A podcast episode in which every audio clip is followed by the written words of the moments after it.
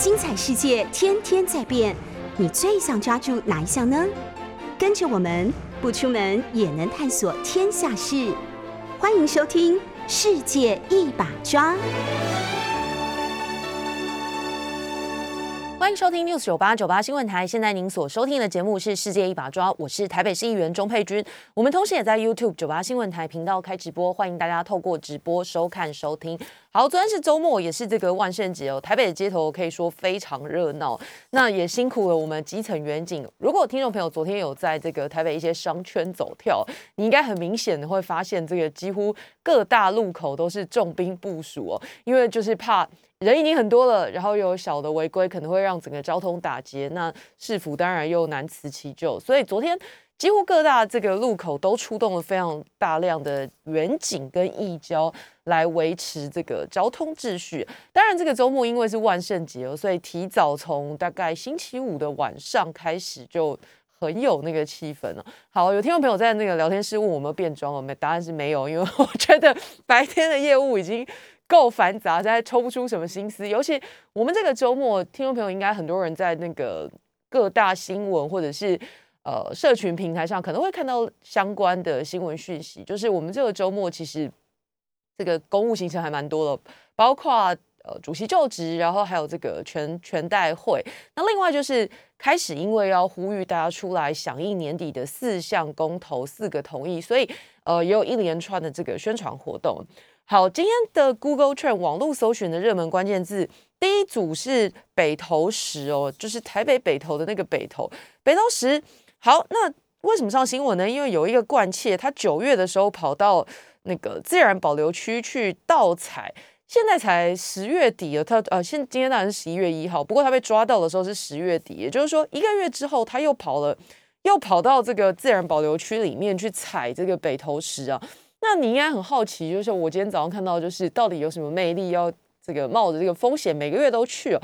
北投石是含有放射性温泉元素成分的矿石，成分镭的矿石。那当然就取名这个北投石，因为是在北投的自然保留区范围里面。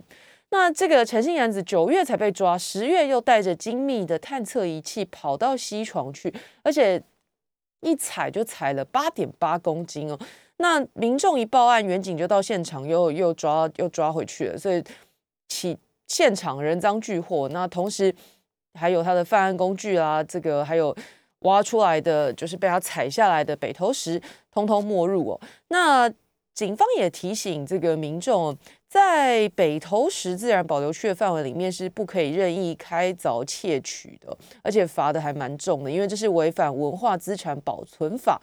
六个月以上五年以下有期徒刑，得并科新台币五十万以下两千万以下罚金，所以是真的罚的蛮重的，千万不要以身试法。好，刚刚讲到这个周末，国民两党都为了年底的四大公投毛起来宣传呢，当然就是四个同意对上四个不同意的对决。不过如果你要问我的意见的话，我觉得把四大公投搞成操作成蓝绿对决，那就真的是太瞧不起公投了。大家可以去想一下，所谓的公投，当然就是公民投票的缩写。那如果你要把它想成政党对决的话，我觉得是瞧不起民众的智慧。因为我相信公投案，呃，随着时间逼近，四个议题的主张跟内容，还有对台湾未来造成的各种影响，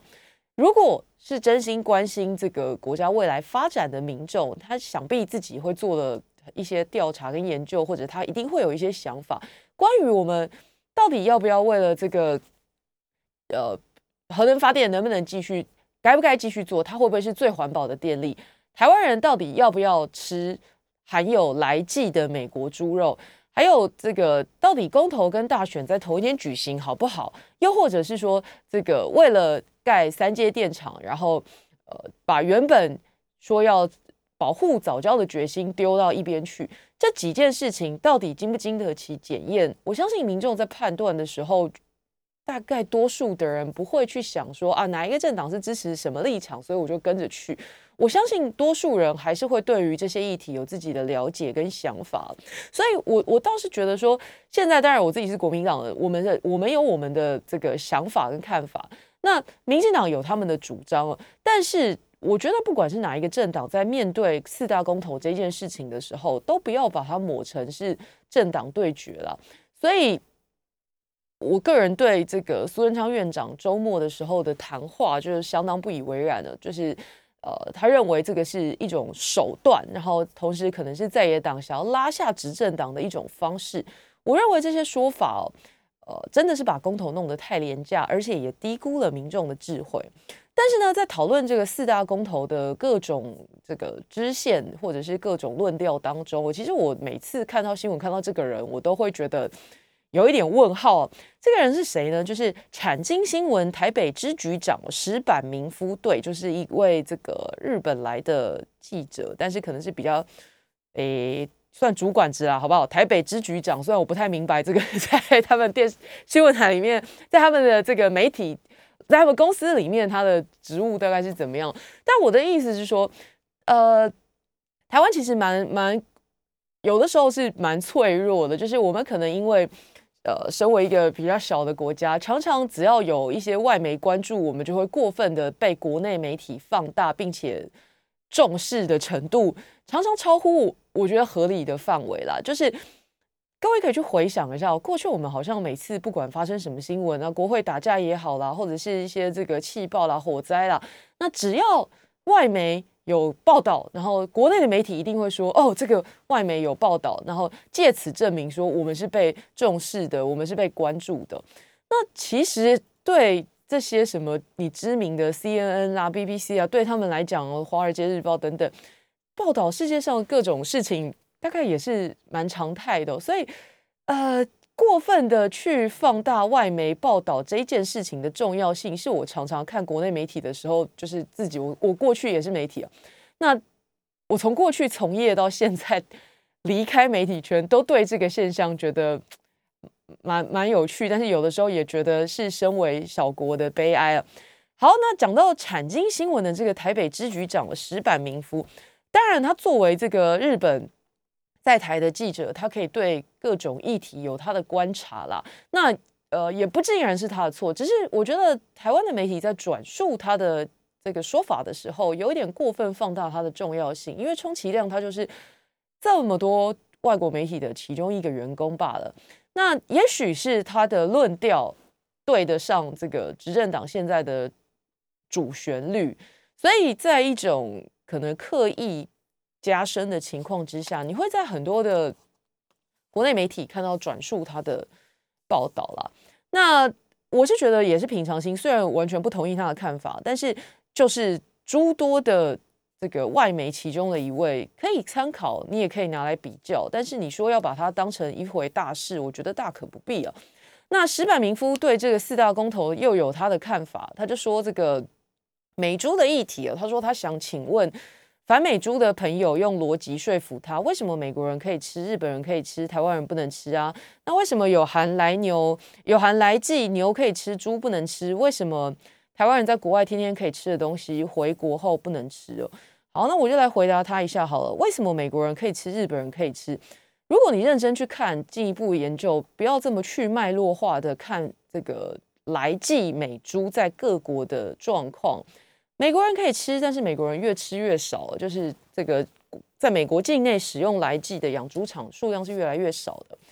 日本人可以吃，日本人进口含开放进口含来剂的美猪十五年，但是如果你去比较的话，会发现日本人吃进口猪的比例是逐年不断的在下降了。这些我没有办法讲说完全百分之百，通通都是因为来剂的关系，但是数字会说话，大家可以去看多数的。呃，原因是什么？我觉得应该已经很清楚了。那再来就是，其实把这个来猪跟来牛两个放在同一个擂台上面比哦，公不公平呢？你乍听之下都是含来剂的进口肉品嘛。可是当年含来剂的美牛要开放的时候，因为遭到激烈的反弹，所以后来有所谓的三管五卡，然后同时要加入标示，而且月龄三十个月以下的小牛。才能贩售，那还有脏器，这些都是被禁止的。简单来讲，来牛含来剂的美牛进口是经过很多的呃前提，或者是有很多的管制之后，剩下的才可以进口。可是你现在看到的执政党要开放的这个含来剂的猪肉是没有任何的像之前谈的比照来牛的这个三管五卡这些管制进口是没有的，而且不断的。这个我们在呼吁的说，是不是要做到一定要有现场清楚的这个标示？这件事情到现在哦，民进党政府也没有答应哦。所以简单回答这个石本民夫哦，为什么美国可以，日本可以？事实上，美国跟日本都越吃越少。再来就是我们现在的标示跟管制都远不及美日啊。所以如果你要比较拿来比，放在同一个擂台上面较劲的话，其实当然是不公平的一个比法了。那接下来的那一段就是，我觉得更没有办法接受，就是很民进党的那个痛啊，就说，呃，如果美猪含来剂的美猪进口遇到难关的话，可能会让这个台湾给国际的社会的印象是只知道索取，不愿意付出跟承担义务的巨婴，这个更好笑，就是。所以你就是明白直接的讲，我们要拿这个 来剂美猪来交换疫苗吗？那作为一个独立自主的国家，每一个国家去这个进口疫苗的时候，都是去采买的。那岂不是你公开的在讲，我们的政府没有能力去做买疫苗这件事情，只能靠着用来剂美猪去交换疫苗进口吗？这个就是他。这个石板民夫哦，产经新闻的这个台北支局长讲的，呃，反美猪公投通过的话，会让国际社会觉得我们只知道索取，不愿意付出哦。我不晓得这个呃，必须拿国人不想吃的东西，然后交换政府应该自己去买到的疫苗，这个逻辑说不说得过去？又或者是说，石板民夫一不小心把政府的秘密给讲了出来了呢？那关于。含来剂美珠跟 CPTPP 之间的关系，等一下我们可以花一点时间来讨论，因为这个周末实在是太精彩了。好，但说到这个日本，昨天其实他们也有一场投票，那就是这个众议院的大选。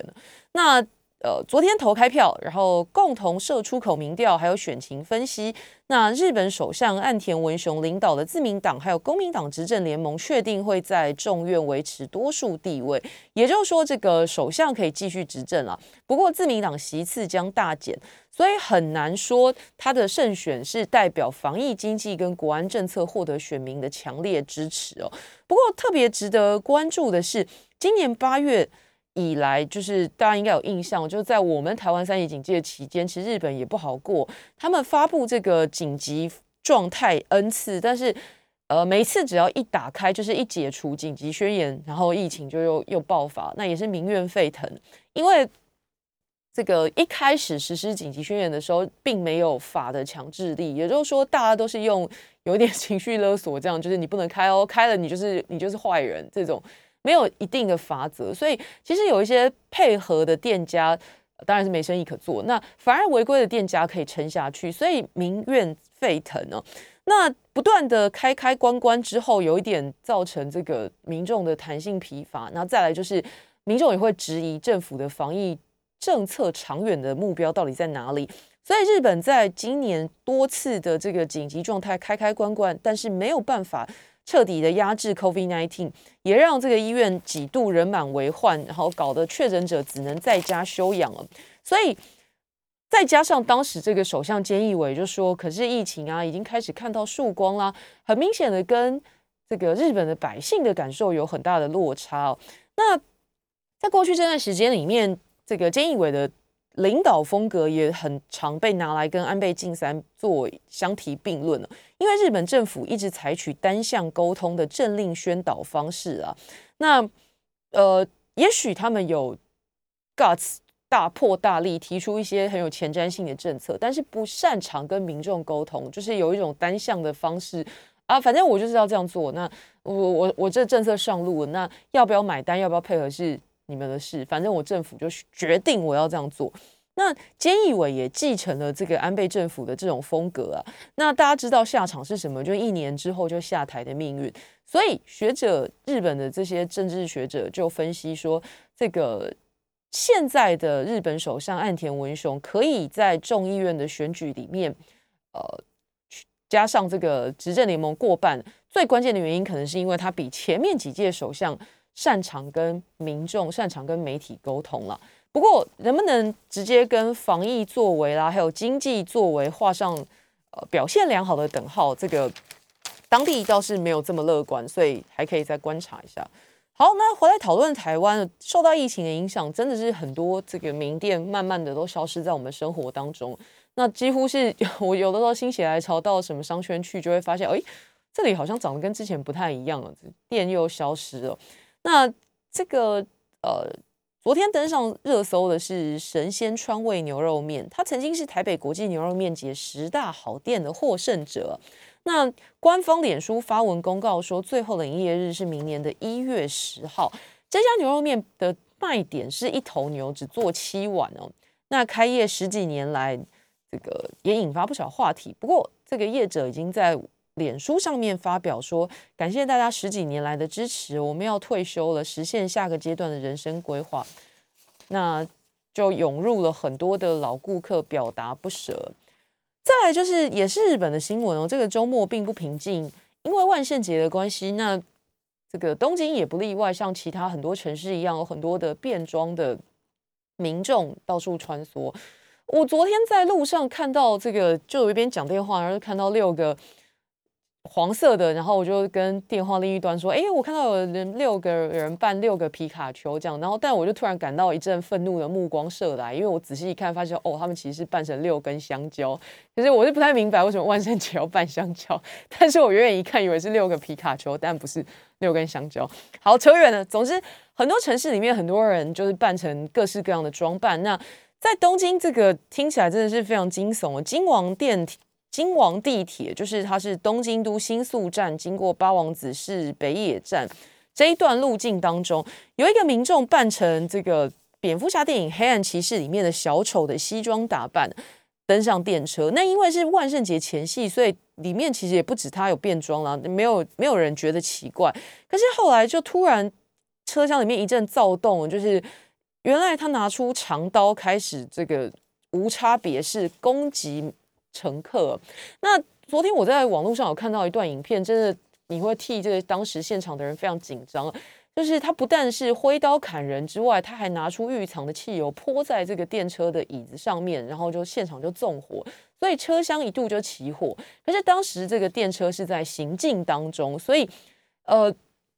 拍下这个影片的民众，他当时站的位置是已经逃到另外一节车厢，可是他镜头对着这个正在起火的车厢拍，那就是一堆人拉开这个门，然后满脸惊恐，从已经失火的车厢赶快逃了。这样，那一边逃的时候，就是有一些人还不忘这个一边拍照录影这样子。那也因为还有一些人现场搜证，所以才看得到当时车厢里面的惊悚画面这是东京地铁金王线在当地时间晚上八点左右，就有一名男子挥刀刺伤乘客，而且同时泼洒汽油还纵火了。那这起意外事故总共有十七个人受伤了。行凶的男子很年轻，只有二十四岁，但现在到底为什么要做这样的事情呢？当然，警方还在调查当中。好，这是网络这个热门关键字。今天的三大报平面媒体其实集中比较在讨论，就是这个呃，联合国的气候变化纲要公约第二十六次缔约方会议。那其实倒不是讨论这个呃会议的内容，真的要讨论的不是 G 团体本身，是这个 G 团体的场边会议啦。那当然就是。呃，美方跟中方的对话之中，然后讨论到台湾问题，就是两岸两岸关系何去何从。那里面的实质，其实我觉得也没有实质，就是两个人的评论，当然引发各国媒体关注。当然，我相信啊，最关注的还是我们自己这个国内的媒体啊。那。呃，全球升温到先讲会议本身哦，就是全球这个暖化这件事情，当然是值得关注的。那几个污染大国就互相说都是你的错啦，然后要求要减低排放量啊。那穷的国家呢，就是要求这个比较有钱的国家应该要提出金援啊。两句话讲完，那联合报的这个头版同时还谈到五大医院团体联手自救，那。关键就是因为这个健保财务压力转嫁到医疗院所去了，那造成这个医护非常这个沉重的负担啊。其实我我听过很多这个医生朋友抱怨哦，觉得他们在看诊的时候常常有一个困扰，有的时候为了病人好，那这个耗材开下去，或者是呃检查给他过关，就是让他去做检查。可是事后在接受健保点数审查的时候没有过，那这个可能变成医院赔钱或者医师赔钱的下场，所以就一个恶性循环。抠的健保给付这个核发点数抠的太紧的时候，会让这个医院跟医生承担很大的压力。这个其实本来是不应该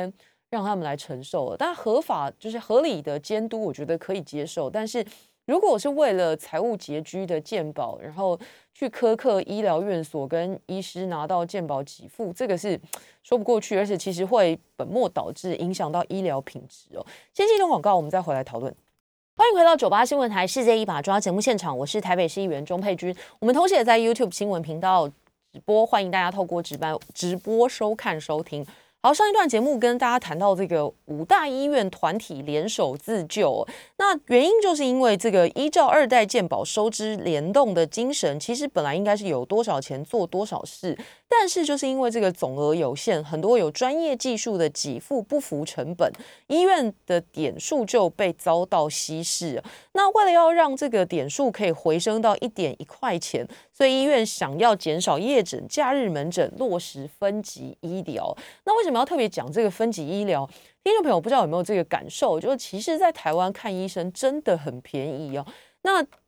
呃，我倒不是说要全面大涨特涨，而是说大家可以去思考这个分级医疗的真正的精神。那如果要让它落实的话，恐怕只有靠着这个价格区间的落差拉大，让大家感受到诊所跟医院的明确差别。首先，收费标准有很大的差别，你就知道说自己就会去分流哦，小病小毛病去诊所，那真的有大的问题的时候再到医院去，可以节省医疗资源，同时把这个把。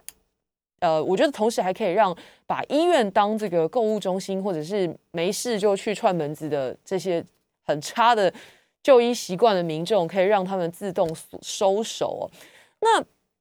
现在大家这个，我举我自己的例子来讲哈，我上个星期刚好是这个呃例行的，就是手术之后的回诊，就是这个胸腔外科的回诊，现在半年要去一次。那呃，有过经验的听众朋友可能理解我的我在说什么，就是这个肺部的断层的影片影像。说实在，我自己到现在看过这么多我自己的片子十来次左右，但我每一次看都觉得真的是无字天书。当然，我看得出来两个肺的形状，但里面的很多的这个白的这个点点，然后这些细细的线，我上百点哦，其实我永远分不出来到底哪一个是血管，然后哪一个可能是发炎，或哪一个都是。呃，肺部里面原本就应该要有组织，又或者哪一些才是异常的状况？这个两片肺叶里面上百个点，可是每一次我看医生都可以非常熟练的滚动这个片子，几百张啪啪啪这样划过去，他就可以很精准的看出来现在是完全没有问题，或者是哦这里有一个小地方值得注意。这个当然你可以想象哦，就是从他这个医学院学生开始，一直到就业开始做一个医生之后，有多少年的经验的累积，可以达成这样的。这个炉火纯青的医术，但是你要去思考，这个修炼了这么多年的炉火纯青的医术值多少钱？那一天我刚好上个星期四回诊的时候，我刚好忘了带健保卡，所以本来是想说事后再去这个付费，然后再把差额拿回来。可是后来我就决定根本不用再去补了。呃，当天我只就医，然后让医师看了片子，然后这个也有护理师来。处理我下一次回诊的事情，然后同时也有跟诊的另外两位医师，所以还再加上最后柜台结账的人，当天服务我的人至少有六七人哦。那其中当然还包括最关键的医师判读片子的这个部分，大概也花了十十来分钟。结果最后结账的时候，因为我没有领药，当天也不需要其他的检查。那这个结账的时候是，如果健保是五百二十块，然后自费竟然只要五百三十五。差十五块，所以你就知道台湾的医疗有多便宜。那我觉得这个照顾民众的心会变成拖垮医疗体系的话，我们就要去思考怎么样让它长长期稳健的发展呢？那最关键就是大家喊了很多年的这个分级医疗制度。很遗憾是，到现在其实还是没有很明确的改善。那我觉得，如果价格区间没有做出很明显的区隔的时候，那真心没有办法让这个就医习惯太差的人好好的正视他们自己的行为了。那这种人其实还蛮多的。也许这个你我我是没有了。也许听众朋友一不小心自己也曾经做过，比如说你应该要去健康检查的，但是你就诶自己觉得很聪明，跑到各科去，然后跟他讲说，哎，我这里好像不太舒服，然后想要排个影像检查，这样，然后就用健保来做本来应该是自费健康检查应该要做的检验，这是一种。那另外一种，当然这个可以靠着医师的评估拒绝一些人，该排的就排，那不该排的当然会拒绝。那另外一个就更头痛，就是很多人这个药也没吃完，然后就再跑去另外一个这个医院，然后再开重复开药。这些处方药开出来之后，也许他觉得带回家，呃，没关系，就摆在那里。事实上，除了浪费医疗资源之外，还会造成环境污染了。这些没吃完的药，最后排到哪里去了呢？乱丢、排放、冲到马桶，最后都会变成污染到我们的水资源。所以，其实一环紧扣一环啊。那五大医院团体联手自救，这个我觉得非常重要，就是呃要拒绝逛医院、重复拿药做检查的就医行为，减少夜诊跟假日门诊，可能会冲击民众的就医习惯，然后可能会造成一些不便。但是，但是如果要让这个台湾的医疗稳健的继续走下去哦，我觉得适度的改革跟阵痛是必须要经历的。好，《自由时报》跟《中国时报》谈的都是刚刚说的，就是这个 G20 的场边会议引发关注了。那就是这个美国国务卿布林肯，还有呃中国大陆的外交部长王毅，在当地时间十月三十一号在罗马谈话。那两个人谈的最多的就是这个台海问题，成为其中的焦点。那王毅说，这个台湾问题是中美之间最敏感的事，如果处理失误，会对中美关系造成颠覆性、全局性的破坏。然后，然后也要求美方实行真的一中政策，而不是假的。那布林肯说，美国会反对中国大陆采取加剧台海紧张局势的行动。这个这些讨论大概呃前几天，应该也不是前几天了，一直以来都有了。我我事实上，我每次看到有人讲台美关系史上最好，或者是说美台合作前所未见的，我都觉得这个你可以乐观面对美台关系，但是不需要过分的碰轰哦。呃，执政党常挂在嘴边，就说你看啊，我们这个台美关系史上最好，不然为什么会捐疫苗，或者是啊这个邀请到就职典礼观礼啊什么的，这样当然事后都有一些 被打脸的反正啊。可是我觉得听众朋友可以很理智的从。已知的事实去看呢，过去这几年，你说因为美中关系变坏，这个美中贸易战，他们一下吵架，一下稍微和好，但是总之过去几年美中关系确实是变坏。那在这之中，台湾跟美国的互动变得频繁呢？我说互动、互动、互动变得频繁。可是如果你要说这个呃实的外交关系，不要忘了，一九七九年之前，中华民国跟美国是有外交关系的，那个才叫做史上最好吧。那断交之前，台湾也持续有美军驻守啊，那还有中美共同防御条约，可以说是类似美日美韩的军事同盟关系哦。所以我相信，多数的国人真的期待是说，有一天可以跟美国恢复到那样子的紧密的盟友关系，那样子的正式国与国的关系，而不是现在这种就是。诶，有没有美军在台湾啦？或者是这些美军的任务是什么啦？或者是人数有多少啦？通通都只能小心翼翼的谈一点或淡化的状态了。那所以你要说这个呃，中华民国跟美国的外交军事关系要恢复到一九七九年之前的状态了，当然是还有一段路要走。可是在这之中间用的字还有这个态度，当然就非常的重要。呃，听众朋友不晓得前几天有没有看到这个我们的国防部长邱国正哦，他这很紧张的，除了在立法院连续的讲说讲错了就应该要赶快更正了，讲的就是说这个蔡英文总统在接受外媒专访的时候提到说有美军在台湾这件事情啊，那嗯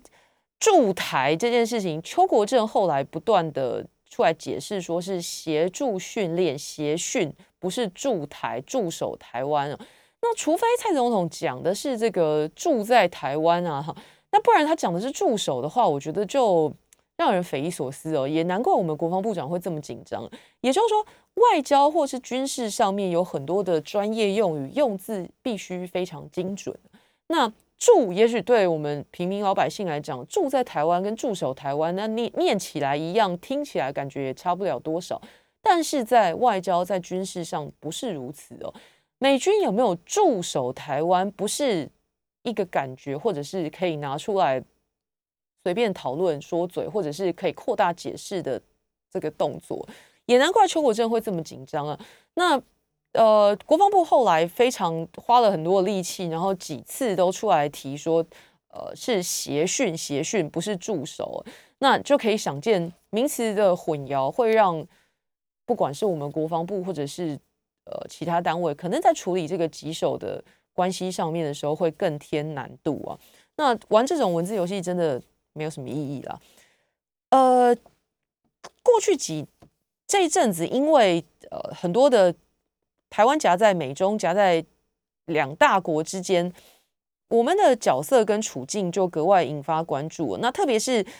台湾百姓到底对我们未来的兵役问题，就是年服役的年限，还有这个离岛的角色，也有很多的关心跟讨论。美国的新美国安全中心出版一本报告的标题叫做《毒蛙战略》，那副标就是如何防范中国大陆对台湾岛屿群造成继承事实。里面他这个想象的情境是说，二零二五年解放军和特种部队在演习的伪装还有演示下，直接占领东沙岛，然后把这个岛上守军俘虏，然后再把东沙改建为军事基地。这样的情境之下，把美台设想是一方，大陆是一方，然后来看看双方互相怎么样应对。可是你从这个国内媒体的报道当中来看呢，我们的选择其实是很有限的。除了军事选项，几乎没有可靠的应对方案。其他的包括经济制裁啊，或者是小型出兵啊，其实都没有办法逼迫对方撤军啊，所以就会可能造成被夺岛的继承事实哦。那从这个情境来看，不是很乐观，但也是给了几年的时间。刚刚说的那个假设是二零二五年了。那目前国军是制定这个未将作战计划，在岛上部署。反装甲，还有这个防空武器，还有无人机载具等等，基本上就是希望让共军进犯的代价提高了。但是终究呢，在这个情境里面，还是要靠外力，期待外力才能解决这个防御模式放大。其实也就是台湾本岛预备要对抗共军来犯的想定计划。先进一段广告，马上回来。欢迎九回到九八新闻台世界一法抓节目现场，我是台北市议员钟佩君。我们同时也在 YouTube 新闻台频道开直播，欢迎大家透过直播收看收听。好，在今天的节目最一开始的时候，跟大家提到说，这个周末国民两党对于四大公投都有很多的活动哦。那这个当然立场同意不同意，呃，两党各有立场。不过我还是要重新重申哦，就是我认为不管哪一个政党，当然现在是民进党讲的。这个把公民投票打成政党对决是一件非常瞧不起台湾民众智慧，而且把公投的价值说的太低的一种想法了。这个民进党可以对公投案有他的看法跟立场，但是我觉得不用呃担心会输或者是输不起，就把公投磨成这个政党对决的工具，大可不必啦。这个四大公投里面有几个案子，我觉得可以跟大家进一步稍微聊一下，就是。呃，除了我们前面稍微提到一点这个莱猪，然后另外就是合适的问题哦。先说莱猪哦，诚如很多这个民进党或民进党的侧翼喜欢把呃反战这件事情跟呃亲中亲共连在一起，做这种语言上面的混淆。再讲一次哦，反战不等于亲共，好吗？不想要打战，不不想要打仗，不等于想要跟共产党。走得很近，那可是民进党不断在玩这种错置概念、混淆的逻辑的事情那同样的，在这个莱猪这件事情上面，如果你不去细究的话，会变成去脉络化的讨论，就会一直变成呃，民进党在宣传国民党或者是这个其他不想吃莱猪的人是在反美猪，反美猪又会被进一步的连接到反美国，这个这个这个逻辑，我也是笑笑而已。蔡政府其实在这一段时间里面的操作，就是不断的把反莱猪的声音跟反美的声音没有反美了，把反莱猪的概念跟反美绑在一起。那他想要去混淆美国的视听，还有混淆我们自己国人的视听哦。某种程度上面来说，我觉得他可能真的成功了，因为这个美国 A I T 的新任处长孙小雅，他在接受第一次这个专访，就是开放媒体记者会的时候，他在。现场讲说这个猪肉他也吃，然后他也喂他的小孩吃，然后希望台湾的消费者多吃哦。其实我觉得他这样讲的时候，他就已经是被蔡政府的这种 呃反来猪跟反美国绑在一起概念的受害者之一哦。因为台湾其实立场很简单，就是包括国民党在内反对来猪的立场很简单，莱克多巴胺含剂在这个美猪里面。就是来猪要进口零检出的这个标准，不是只针对针对美国来的猪肉啊，所有的进口肉品都受到这个规范，所以并不是只有美国来的猪肉会受到特别严格的检验哦。你说消费者很喜欢吃的这个伊比利猪啊、丹麦猪等等，这些都受到零残留、零检出来记的这个规范了，所以你未来。我们从二零零六年开始就已经进口开放进口美国猪肉，只是没有开放含来剂的肉。那这个规定不是只针对美国，对其他刚刚说了各个国家的进口猪肉都是一样的规定啊。所以当这个呃孙小雅还提出说，就是 A I T 处长还提出说美猪啊安全啊可口又美味的时候，我觉得他倒是应该先去跟蔡政府。还有他们侧翼沟通一下，请他们不要再拉他后腿哦，因为这个孙小雅处长很努力的在说美猪好吃啊，安全可口又美味。但是你不要忘了，过去这段时间侧翼啦，还有蔡政府不断宣传说含来剂的猪肉进口也不会怎样的，其中一个理由是说，因为他们觉得这个美猪很难吃，所以进口之后台湾人还是会喜欢吃这个台湾猪，所以也吃不了多少含来剂的美猪啦。这个是民进党政府还有侧翼在过去这段时间对于要开放含来剂猪肉进口的时候所主张的其中一个理由，所以不晓得美方知不知道他们的这种 这个 诶，应该算猪队友的说帖了。那所以孙小小在讲说美猪安全可口又美味的时候，他可能要先去跟 绿营稍微沟通一下。那现在这个。国人，我认为多数的人都也能同意，因为我们其实从二零零六年开始就开放美猪进口嘛，所以只要是不含来剂，跟过去一样的话，就是这个安全可以吃的，没有没有什么问题。所以真的要说的话，就是诚实的面对这个来猪跟美猪，并不是完全画上等号，因为美猪里面也有不含来剂的，所以把来猪跟美猪画上等号，再画上。这种呃反来猪就是反美方的概念呢，真的是我觉得在玩玩弄百姓啊。那至于苏贞昌院长讲的另外一个，就说这个 CPTPP，哎呀，这个可能我们会进不去啊，怎么样？你可以从几个层次来看哦。我们加入多边经贸组织的目标，是为了让台湾的对外贸易更加有利，不是说只要可以加入，我们就什么都能让步哦。这个根本就是只要面子丢掉里子，那。我们需要去参加这种多边经贸组织吗？第二个问题就是说，CPTPP 现在里面有十几个会员国，那大家已经知道，美方其实在川普的这个任期里面就已经退出了，现在当然是重新又讨论要不要再加入。那问题是，除了美方之除了美国之外，里面还有十几个会员成员国，每一个国家要的东西都不一样。如果你像刚刚我们讨论，就是如果为了只求加入，然后任何国家开的任何要求，你都照单全收。那请问十几个成员国，每个国家要的都不一样，我们有办法全部吞下去吗？解决一个现在不在组织里面美国人的需求哦，要猪肉。那后面其他国家有很多的产品产业，你要怎么样加入？我们要怎么样照单全收？其他十几个会员国可能要的东西，我们真的给得起吗？所以一层一层往下去看。嗯，现在起码台面上执政党给的理由，我觉得我没有办法接受。那再来讲的是另外一个案子，也有很多的讨论，就是关于核四的事情哦。呃，蔡英文总统在这个周末火力全开，就呛国民党说：“你这个封存核四又主张重启哦。”我现在很诚实的讲，确实国民党当年执政的时候有机会做别的选择。那我们也很愿意、很诚实的来面对这个百姓的说法，然后呃，面对百姓的质疑，然后有有我们的说法。可是任何人都有资格，或者都可以去检讨这个国民党的做法。但我个人认为，蔡英文总统是全台湾最没资格的人。为什么呢？因为两千年的时候，民进党执政哦，就宣布要停建核四啊。那二零零二年的时候又重新动工。不要忘了，蔡英文做过行政院的副院长哦。他在二零零六年的时候说，核四一定要盖完。所以蔡英文不用来质疑这个国民党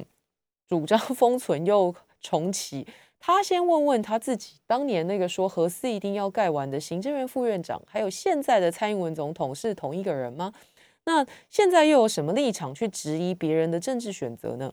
民党现在最大的问题就是他没有办法抛开核四这张神主牌，但是又搞不定二零一六年的时候吹到半天高的风电、光电哦。这么多年过去了，显然其他的绿能发电数字拉不起来，所以只好拿天然气来补了。那也不是不能理解，只是现在接收站要盖在你曾经坚定捍卫的早教上面，这个是环保跟经济上面的拉扯。那不要忘了，这些护交团体从头到尾过去了都是民进党的铁杆粉丝啊。现在就算国民党支持这个护交公投，环团对国民党也不会全盘支持。这很诚实的说，还是会继续的观察。那苏文昌如果要把这个投票说成是要让